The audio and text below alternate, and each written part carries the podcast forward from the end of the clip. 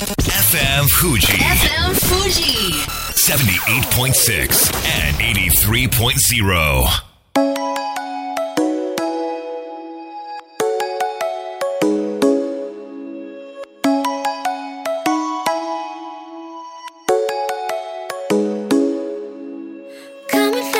月曜夜のひとときいかがお過ごしでしょうか？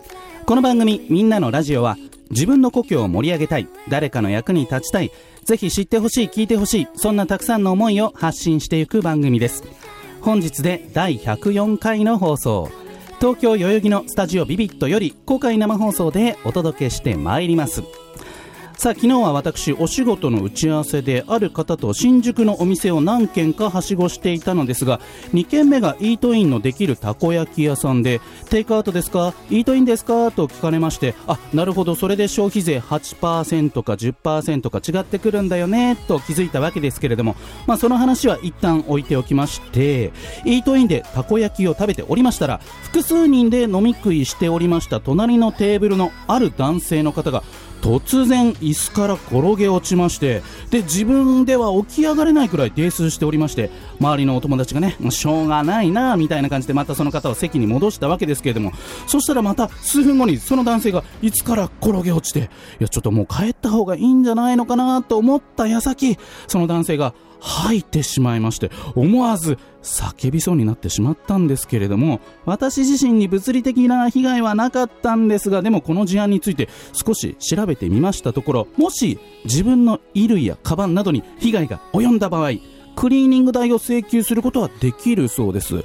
けどほとんどの場合泣き寝入りだそうで原因としてはそもそもそんな泥酔している加害者とまともに会話ができないんですということだったんですね、まあ、ですから対策としては店員さんや電車であれば駅員さんなど第三者の方を置くと良いということです。ちなみにタクシーで吐いてしまった場合全館注意義務違反つまり善良なる管理者としての注意義務に違反しているとしてクリーニング代とさらにその日そのタクシーは営業できなくなっちゃいますのでその損害賠償として1万円から3万円請求されるのが一般的ということで気をつけましょうこんばんは DJ 西川俊也ですさあそして番組の進行はもうお一方はい。鮭大好き鮭ドル、柔道大好き柔ドルの鮭山みなみです。私、行動館という柔道総本山の道場で週4回くらい練習しているんですが、はいはい。最近練習が終わって更衣室に戻ったら、うんうん。あ、見たことある子がいるなーって思って、うんうん。あの、めっちゃフレンドリーに、はい。前練習した子かなと思って、えあ、お疲れ様って言って手振ったんですよ。じゃあ、なんか、うん。あ、お、お疲れ様です、みたいな感じの不思議な顔されたんで、相手のリアクションがね。はい、うんうんうん。あ忘れちゃったんかなと思って、うん。うん私のこと忘れたのかなと思って、うん。前練習したはずなのになーって思いながら着替えてると、はい。あのー小学生ぐらいのちっちゃい子も着替えてたんですけど、はい。その子がその女の子に向かって、うんうん獅子目愛選手サインくださいって言ったんですよ。へで私えうん。見たことあるからい。一緒に練習した子かなって思ってたら、柔道うのん。代表選手の52キロ級の獅子目愛選手だったんですよ。何やってんだよ。そりゃ見たことある。テレビで見たテことあレビでるんだから。見て一生懸命応援してたからそうなんですよ。親近感感じて、はい。友達だと思って、はい。声かけたらかけたら戸惑っちゃったと。はい、もう全く初対面。めっちゃフレンドリーに言っちゃいましたね。れはものすごいエピソードですけれども、はい。鮭山さん、はい。今着ているスウェットにはですね、はい。あの鮭の切り身がそうですね。ぶわーっ無と数に。プリントされておりまして、はい。そんな鮭ちゃんのこと一度会ったら忘れるわけないじゃないですか。ということでね。そうですこれあのね。さ、ピアスとかさ、はい今してるイヤリングとか、はい。あらゆるグッズがはい。鮭だらけという感じですけれども、はいこれ。手作り？えっと、手作りじゃないんですよ。のものもあるんですけれども、ほとんどが市販されてるものすで、ごいね、はい徹底して好き、徹底して好きですでね。もその好きが認められてテレビにもね複数回出てるわけですけれども、はいい、や好きを貫き通すってすごいなと思いました今日もあるジャンルですごく好きという気持ちが出ている方がゲストにお越しくださいますおそれでは本日もみんなのラジオ元気よくスタートです FM Fuji FM Fuji. 78.6 and 83.0. この番組は、株式会社フレイマ、柴田法務会計事務所、甲州藤川、本菱、純米大吟醸の提供でお送りします。さあここからは当番組のコメンテーター株式会社フレーマ大室秀明さんに登場していただきましょう大室さんよろしくお願いします、はい、よろしくお願いします。今日からはいこのみんなのラジオははい3年目に突入です、あーそうか、10月スタートだったんですね。そうなんですよはいはいはいはい。今の心境を教えてくださいいやー、大して話してなくて申し訳ないですね、本当にね。ちゃんと話さないとね。まあでも3年目を記念してか今日のゲストさんは大室さんが呼んでくださったんですよもうね,、本当この人のおかげで温泉になんかだいぶ詳しくなりましたね。えーそうなんだ、はい。では早速ご紹介ください、はい、本日のゲストです。温泉ライターの飯塚礼二さんです。よろしくお願いします。よろしくお願いします。よろしくお願いします。飯塚です。飯塚さん自己紹介をお願いします、はい、えー、名前は飯塚礼二です。うんうんうんえーっと、まあ、普段はあの旅行雑誌などにですね、はい、えーまあ、旅の寄稿文を書いたりとか、うん。えーあとは、まあ、あの個人的にあの旅の、えーメルマガを週間で配信したりして。おります。そうなんですね、もういろいろなことの達人なわけですけれども今日飯塚さんには温泉ライターということで群馬県草津温泉についていろいろと教えていただきたいんですけれども、はい。ズバリ今草津温泉では何が起きているんでしょうか？えーとですね、その草津温泉にですね、えー、大体約150年続いてきた伝統的な当時入浴法がありまして、これ時間湯っていうんですけれども、うんうんこれがですね、突然今年の7月末でですね、まあ事実上廃止になってしまったということになります。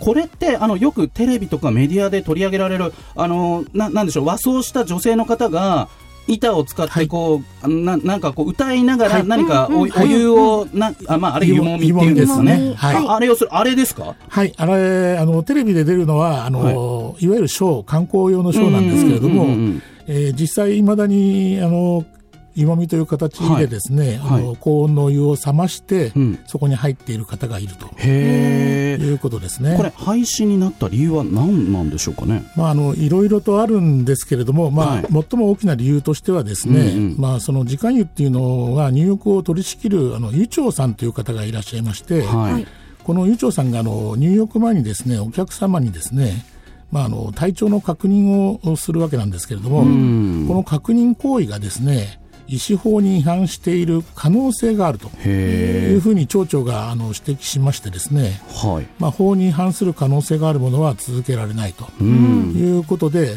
突然廃止になってしまった。え例えば湯長さんはどんなこと聞くんですか？そのお風呂に入る方に。まあ、あのまずはあのお酒飲んでませんかっていうことですよあー。うんうんうんうん。ね、であとはあの、まあ、心臓病、血管病、ん。まあ、脳梗塞などの起用がないかとか、ん。えー睡眠不足ではないですかとか、ん。割と一般的なことを確認する感じですね。うん。なんか医療行為っていうかね、医師法どうこうの話じゃない気もするんですけれども、まあ、150年続いた歴史があっという間になくなってしまったということで、はい。結構これは地域でも問題になっていることなんですよね。そうですね。あの地元でも、まあ、気に割と話題にはなっているんですが、案外全国区としてはですね、うん。思ったよりあの皆さんご存知じゃあ知らない。という感じだと思います。あー町長さんの言い分っていうのはこうどんな感じなんですか、まあ、結局のところはあのいろいろとうん。あるんですけれども、はい。あの政治的な問題であるとか、あまあ、らあの個人的な好みの問題だとかですねうん。いろいろあるので、まあ、うん番組的に言いづらい部分もありまして、そっかそっか、まあ、一番、あの大きく出しているのはやっぱり先ほどの医師法違反の可能性ということですね。で改めて時間湯について教えてください。はい。えーとまあ、どういうようなものかっていうとですね、うん。えー、とまず温度が高いんですね、はい。えー最高で48度、高っ48度？はい、暑いです。暑いなものすごく暑いです。うんでこの48度、まあ、最高なんですけれども、はいえーこれにあの湯長の号令とともにですね、はい。えー入るわけなんです。うんで号令に対して入浴客が「あおー」という返事をして。まあ、自分はあの大丈夫だよとはい。いう確認を、まあ、湯長もすると。うえーんいうためにその返事のやり取りがあって、はいそれで3分間だけ入るというああー時間も決まってるんですね決まってるんですね。っていうことなんですね。例えば、どんな方が入ると効果があるとかってあありますか？事例は。まああのー草津温泉あの恋の病以外には何でも効くっていう 歌 歌われてるんですけども、あのうん。ーとても多いのはですね、あのー割と難治性のアトピー性え皮膚炎のう方、ん。あとは尋常性回線など、まあ、皮膚病には非常に特効があると。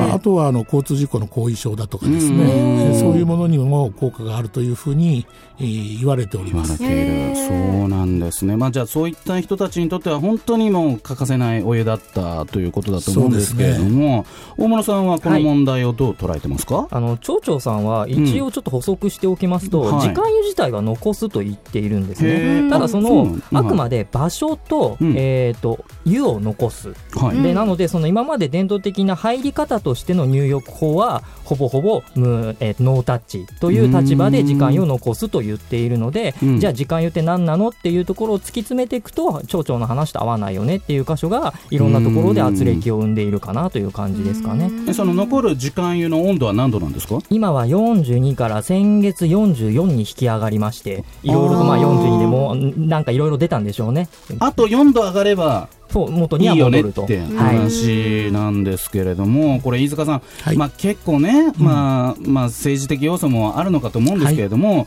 こうどうなってほしい、どうなったらいいって思いますか？まあ、僕個人の話だけで言うと、うん何としても元の形に戻したいと。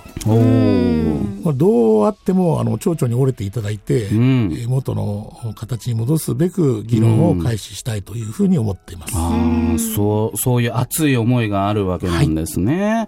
まあこれね難しいね。やっぱりこう町長さんのね、はいまあその行政側の何か思惑というかね考えもあるのかもしれないですしね。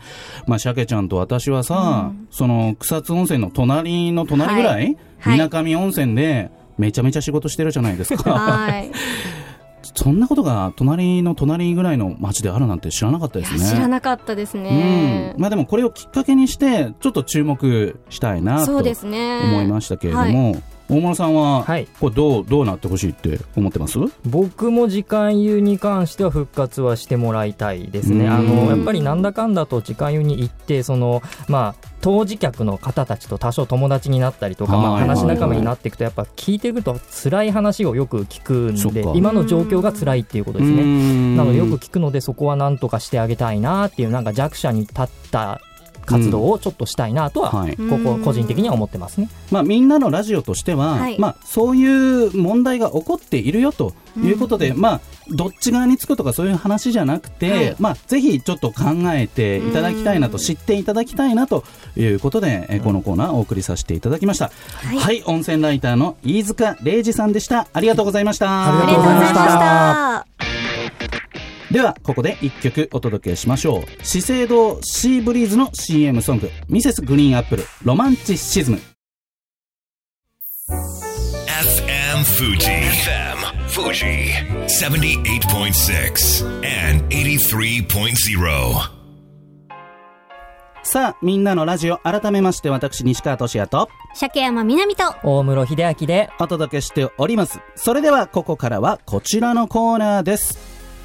教えて柴田先生はい、ということで、可愛い声が響き渡りました。柴田純一先生です。よろしくお願いします。よろしくお願いしお願いしま。ますす。では、自己紹介お願いします。はい、えーシニアの方のゲートキーパー、うんあらゆる相談に応じて安心をご提供する不安を安心に変える、えーお仕事をさせてもらっています。はい。ということで、もう遺言書のことなら柴田純一先生という感じですけれども、はいはい今日はどんなテーマでいきましょうか？はい、今日のテーマはですね、はいシニアの方は、うんえー次の世代うん。この方々を意識して、うん自分の充実を図っていきませんか？ということです。今まではね、うん。あのご自分のということではい。ご自分の健康、ご自分の行動ということうんうんうんが主流だったと思う、どうしてもね、ある一定の余生っていう発想がまだあったんですね、うん。ところ私の義理の母親、今年2月で100でございまして、元元気でね、い。つも説教されますんでね、そういう時代に入ってくると、妖精なんて言ってられないからね、もう唯一柴田先生を説教する方じゃないですか。またね、いまだに説教されております。すごいな。あまあね、はい。そうやって次の世代を意識していく、はい。なつまりなんかこう定年したらはい。海外旅行行ったり、はい。なんかこういろいろ遊んだりっていうそういう,、ね、そういうことも楽しみにねする一そうですね。方で、はい。次の世代のことも考えられたらいいよねと。少しずつね、うん。考えてその比率をね、だんだん上げていくってことがうん。コツかなと思います具体ね。的に次の世代を考えるってどういうことですか、はい、簡単に言います。うん自分にもしものことがあったときに、はいその混乱を次の世代に丸投げしないということです。それから自分の今までいろんなことで経験したものを、はいさりげなくね、次の世代に伝えていく。うんこれがね、重要。柴田先生はいのジャンルで言うと、はい。まあ、遺言書になるわけですけれども、そうですね。これどういうことになります？はい、簡単に言いますとね、はい。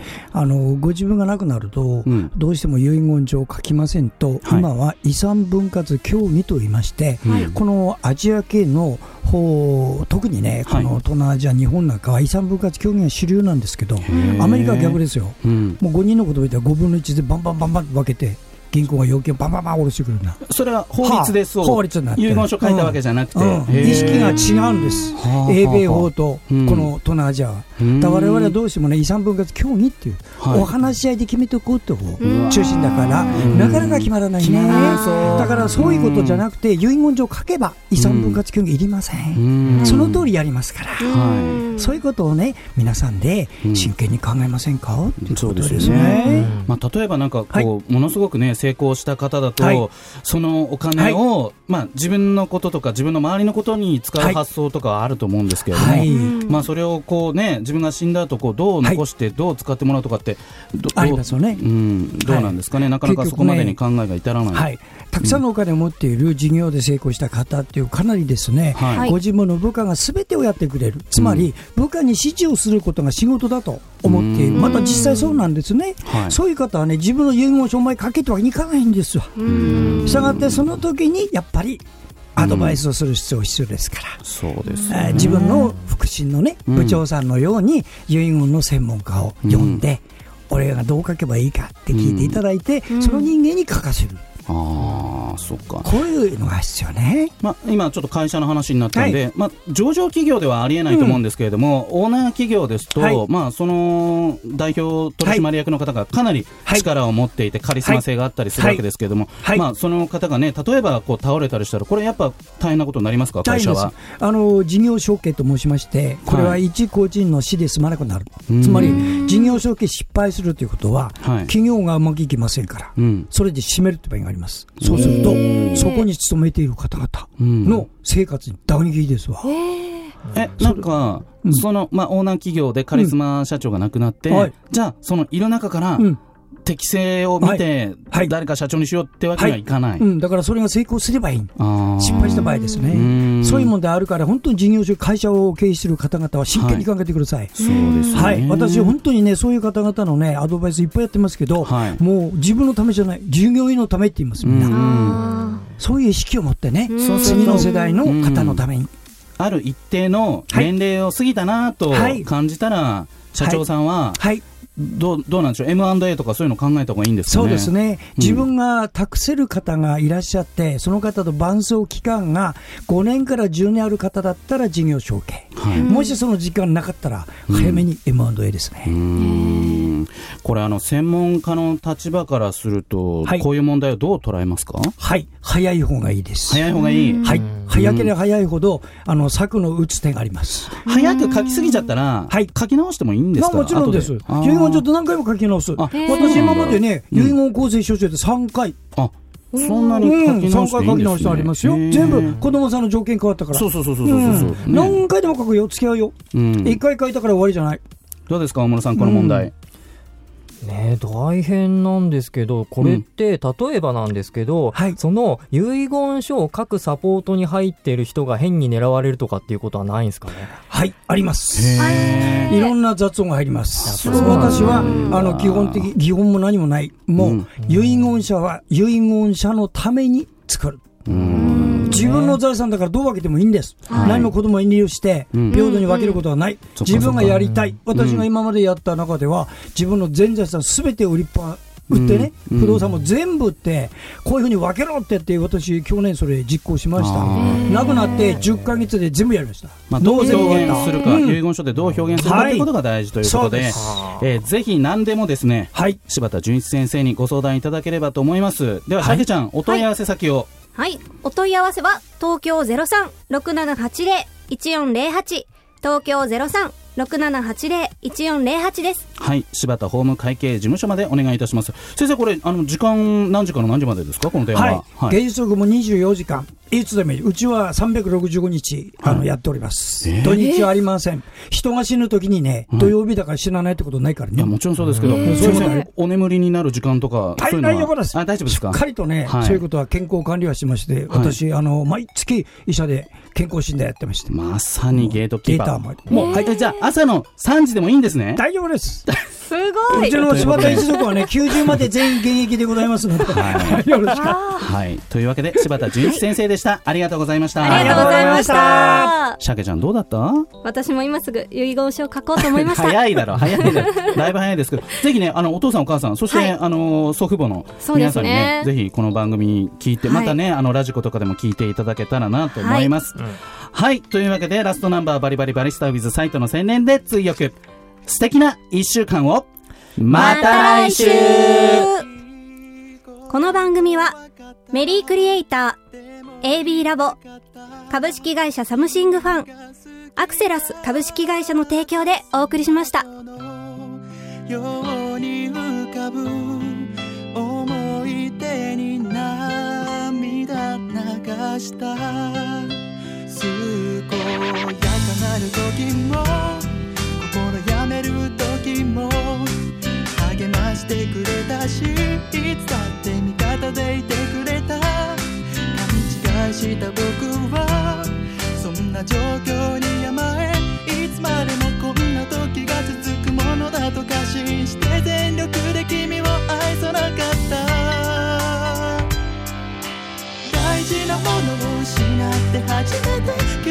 れた自